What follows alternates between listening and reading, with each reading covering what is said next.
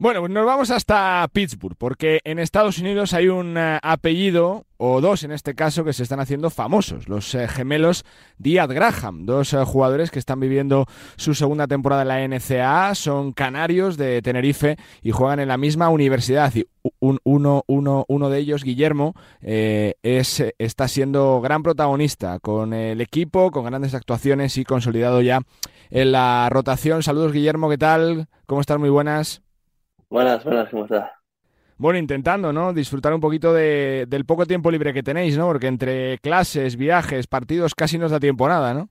La verdad que ahora que empieza la temporada y el invierno, eh, el sol se, acorta, ¿no? a las seis ya, ya, ya, ya es de noche y con los viajes, clases y tal, la verdad que poco tiempo libre. Ya es tu segunda temporada, Guillermo, en la liga, la NCAA, en la universidad. Eh, se está viendo no solo en cuanto a números que estás haciendo un gran año, ¿no? En cuanto a importancia y también presencia dentro del equipo. ¿Cómo te estás ah, sintiendo? Em, pues muy bien, la verdad. Ya el año pasado, al final de temporada, mm, em, empecé a tener más minutos y ya veniendo este año ya hay más confianza con los entrenadores, con la staff, ya confían más en lo que podemos hacer yo y mi mamá también. Y bueno, pues ahora ya tenemos más esa confianza, más minutos y por lo tanto más, más oportunidad de hacer cosas, ¿no? ¿Cómo se toma esa decisión, siendo tan jóvenes con 18 años, de salir de casa, decidir hacer las maletas, cambiar de, vida, de, continente? ¿Se hizo duro? ¿Tuviste que pagar eh, cierto peaje o no? pues es un poco buscando oportunidades, ¿no? Eh, al final mi familia siempre ha estado muy encima siempre de los estudios y de ser buenos estudiantes y tener una carrera. Entonces, eh, quedándote en España es muy difícil el poder seguir compitiendo a, un alto nivel y sacarte una carrera, ¿no?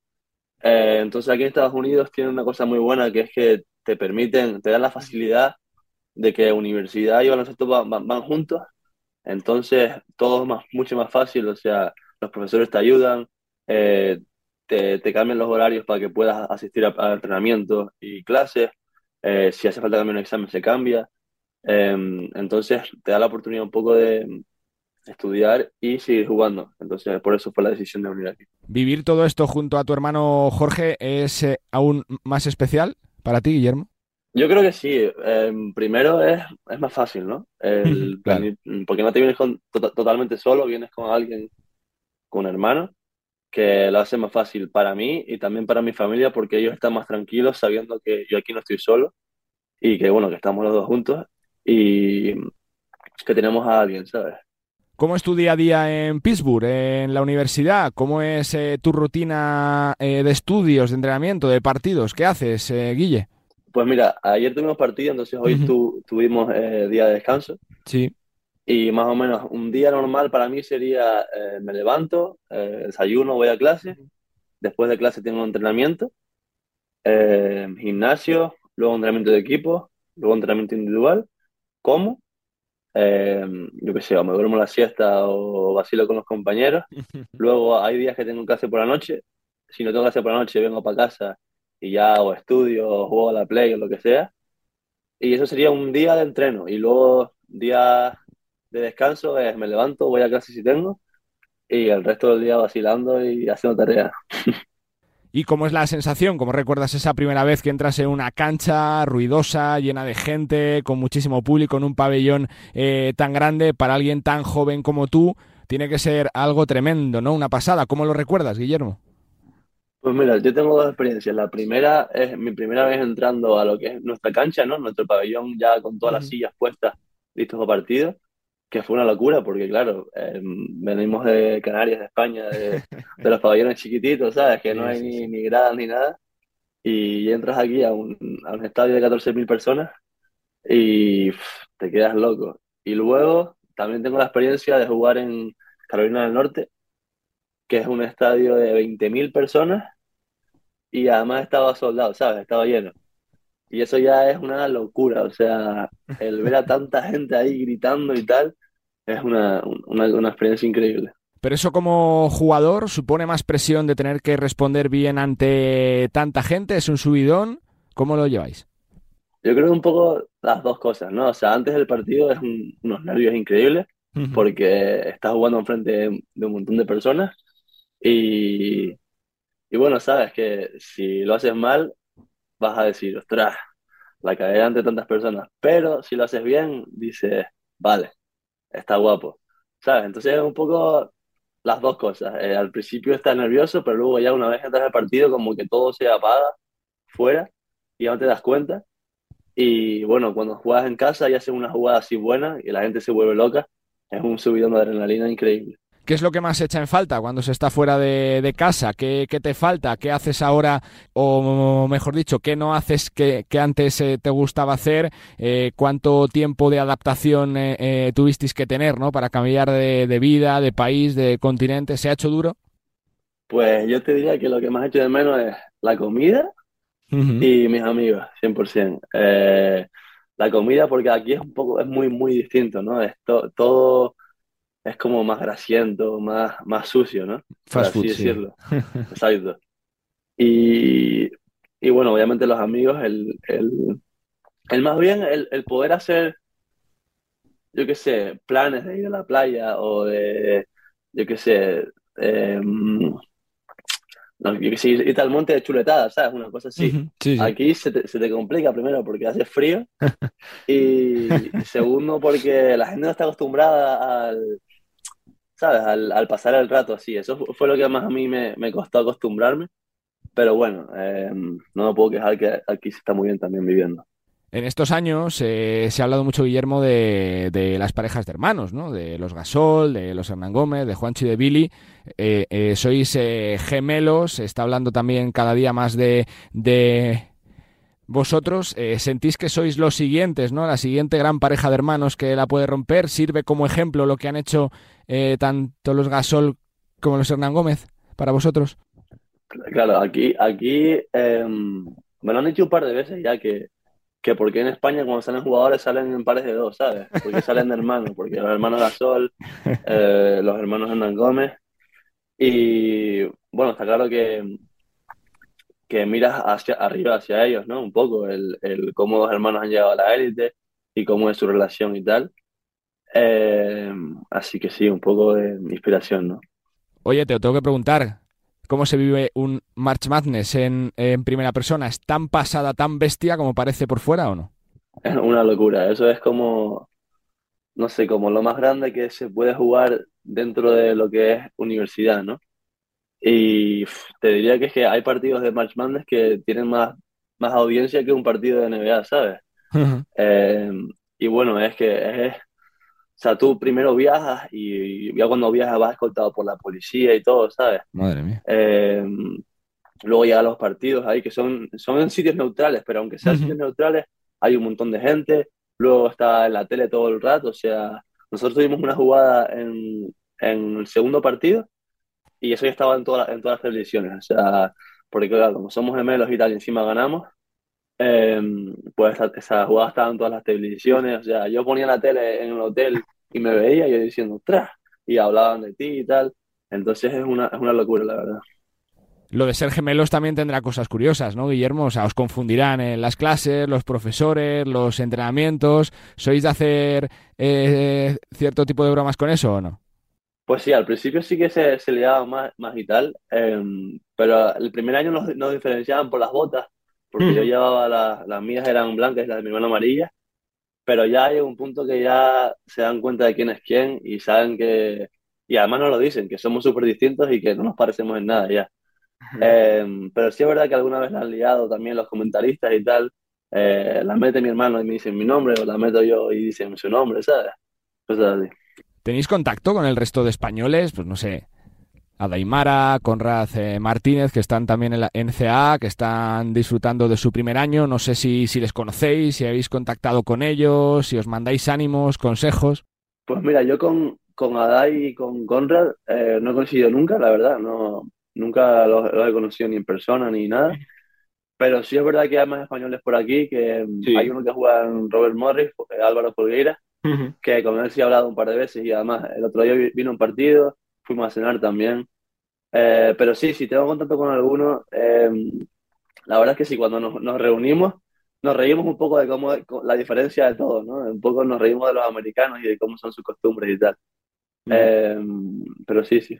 Pero lo de Santi Aldama sí que sirve, ¿no? Como referente, aunque sea de la isla contraria de Gran Canaria, es un tío que, ha seguido un poco también el, camino que estáis siguiendo, ¿no? Formado en casa, se va muy prontito para Estados Unidos, rompe un poquito con los moldes de lo que era el profesionalismo, eh, cumple su sueño, derriba muros. ¿Lo que está haciendo sirve como ejemplo, como referente? Pues sí, porque además Santi, cuando se vino a Estados Unidos, fue antes de que nosotros incluso lo plantásemos, ¿no? Eh, y es verdad que cuando nosotros teníamos, queríamos tomar la decisión, los Estados Unidos no estaba tan claro que funcionase, ¿sabes? Porque habían experiencias buenas como la de Santi, pero también habían bastantes experiencias malas de que llegas a, Estados Unidos y no te quieren y luego se, se complica, ¿no? Entonces, el, el que Santi hubiese llegado a, aquí a, la universidad y le hubiese ido bien y hubiese sido capaz de ir a la NBA, fue un poco como, como ver un, camino, ¿no? Un, camino viable y a nosotros nos ha ayudado a tomar la decisión, ¿sabes? El saber que, vale, se puede conseguir.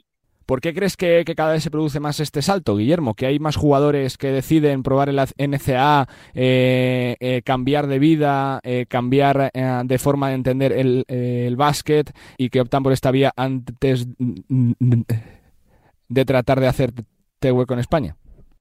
Pues yo te diría que ahora está cambiando más por dos cosas. Primero, porque aquí han puesto una nueva norma en la que ya se permite pagar a los, a los estudiantes, ¿no? Entonces eso ya es primero un incentivo más, el que te den, que te puedan pagar dinero, porque claro, si a ti te están diciendo en España que vale, juega con nosotros y te van a pagar este dinero, luego cuesta más hacer la decisión, pero ahora ya también las universidades tienen la, el poder decir, mira, vente para aquí y te damos tal dinero. Además, aquí se paga bien porque aquí se mueve mucho dinero.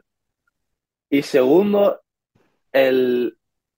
creo que la gente se está empezando a dar cuenta lo bien que se está aquí, o sea, si, si te va bien, lo, lo bien que, que, se está y sobre todo el, el rebajar ese salto que hay en España de cuando terminas eh, formación, ¿no? Que tienes que pasar ya a profesional y si quieres como no, como no triunfes en un clase B y seas un cantera de ACB y te pongan en el primer equipo, tienes que pasar por Le Plata, Le Oro, Liga EVA, y es bastante complicado si quieres estudiar o si, si quieres desarrollarte como jugador. Entonces, aquí es como un poco un pequeño apoyo para dar el salto, el, el poder seguir estudiando, el poder seguir estando en formación, ¿no? Un par de años más. ¿Cómo llevas el tema de la carrera? ¿Qué estudias? ¿Qué estás haciendo? Em, pues mira, yo justo ahora eh, aquí es distinto. Aquí tú llegas a, la universidad y no tienes que mm. decir carrera. Tú decides las clases que quieres coger y ya el segundo año tienes que decir carrera. Yo la decidí ahora. Me voy a meter para el siguiente semestre en, en business, que es como empresariales, ¿no? Sí. No meter en, finanzas. Y bueno, hasta ahora he hecho un poco de todo. He hecho filosofía, criminalística, biología, geología. He hecho un poco de todo, ¿no? Para, para ver qué me gusta y qué no. Y al final lo que más me gustaba a mí, los números, matemáticas, económicas, todo eso. Entonces me metí un poco por, por lo que es entre empresas. Oye, lo que decías antes del tema del eh, dinero, eh, de los ingresos por eh, patrocinios que se ha instaurado en los últimos tiempos en la NCAA, ¿eso hace que la competencia dentro de la liga crezca, que haya más pique entre los jugadores por, por destacar, para captar la atención de los medios, de los patrocinadores o no? 100%. Em, y además ellos, la, lo que es la NCAA lo, sabe, ¿no? Mm. Que si quieren seguir compitiendo contra ligas de desarrollo como la G-League o, ligas profesionales de otros países, tienen que pagar a los jugadores, porque eh, sobre todo ahora con el tema de las marcas y tal, como, como lo están explotando, los jugadores no son tontos. O sea, yo estoy sacrificando mi cuerpo por tu equipo, eh, págame o haz que, empresas me paguen. Entonces, eh, cuanto mejor lo hagas, más empresas van a querer trabajar contigo cuanto más empresas quieran trabajar contigo, más dinero vas a ganar. Entonces es un poco incentivo a, jugar en serio. Y te quiero preguntar, para ir terminando, eh, por un poco por, tus referentes, ¿no? Por tus eh, modelos de jugador. ¿Qué jugadores te sientas a ver en la tele? ¿Qué piensas? Pues oye, eh, me quiero parecer a ellos por, por, físico, por forma de jugar, por posición, Guillermo. Em, pues un poco un mix de, de varios jugadores, ¿no? Sobre todo cuando llegué aquí me fijaba más en, lo que sé, Jokic, ¿no? Que es un, un, un pivo que puede pasar muy bien. A mí me gusta mucho pasar el balón y, se me da bien. Entonces yo, el mirar cómo juega Jokic y tal, y ahora más que Chet Homer, ¿sabes quién es? Sí. Está jugando muy bien ahora en NBA. Muy bueno. ¿eh? Eh, un, poco, un poco ver cómo juega él, porque más o menos tenemos el mismo físico, las mismas eh, habilidades, entonces el ver cómo usa su cuerpo, porque tenemos un cuerpo parecido, ver cómo lo usa me ayuda a mí a, a, también saber cómo usarlo y poder crear las ventajas que él crea y el nivel que él tiene, ¿no? La última que te hago. Creo que te quedan tres años en la universidad, estás en segundo curso, creo que la etapa es de cuatro, si no me corriges, que todavía tienes mucho tiempo para disfrutar, para formarte y para crecer, pero piensas en el futuro, en lo que quieres hacer, si, si intentar tirar la puerta para, para, dar el salto a una franquicia de la NBA, eh, si volver para España, cerca de casa, probar suerte en otro equipo. ¿Tienes pensado algo o no, Guillermo? Eh, puede ser una muy buena pregunta. La verdad que no sé, o sea, al final puede pasar de todo, puede que me lesione o puede que no me vaya bien, ¿sabes? Puede pasar un poco de todo. Obviamente, mi, mi, mi objetivo es lo más, lo más grande, ¿no? Llegar a la NBA y poder jugar en la NBA un par de años. Eh, pero no pienso mucho en ello, ¿sabes? Eh, estoy más, me gusta más pensar en, en qué tengo que hacer mañana primero, ¿sabes? Qué, qué tareas tengo que hacer y, que, y cómo puedo ir mejorando poco a poco. Porque si te pones a, a, a pensar en el futuro como que no disfrutas el momento de ahora, ¿sabes? Entonces un poco más disfrutar de, de, lo que está pasando ahora, de lo que estoy viviendo ahora y no preocuparme por el futuro.